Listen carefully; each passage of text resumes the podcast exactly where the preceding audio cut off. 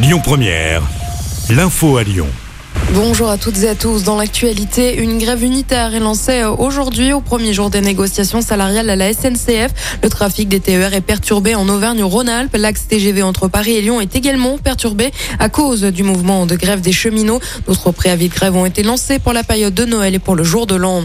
Attention, si vous comptiez vous rendre ou revenir de l'aéroport de Saint-Exupéry, des perturbations sont à prévoir en pleine fête des Lumières. Les conducteurs agents de bord et de liaison de la navette ont déposé un préavis de grève entre le 8 et le 11 décembre. Les salariés alertent toujours sur la dégradation de leurs conditions de travail. Selon eux, les négociations menées avec l'exploitant de Rhône Express n'ont pas encore abouti, indique le progrès.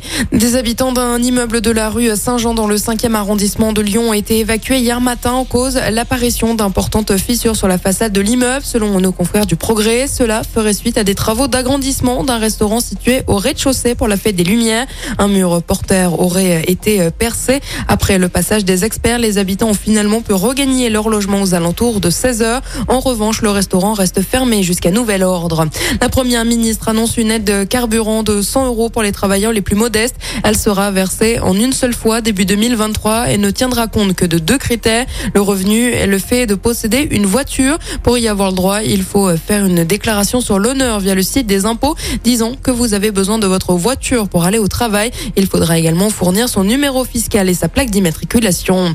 John Textor a jusqu'à aujourd'hui pour finaliser le rachat de l'Olympique lyonnais. Pour pouvoir acheter euh, le club, le milliardaire américain a besoin d'un dernier document, l'autorisation de la Première Ligue pour le transfert de ses parts à Crystal Palace où il est euh, coactionnaire avec Eagles, sa société. Soit John Textor obtient ce document manquant et finalise la transaction ou alors l'affaire ne se fera pas. Et puis l'OL féminin reçoit le FC Zurich en Ligue des Champions ce soir.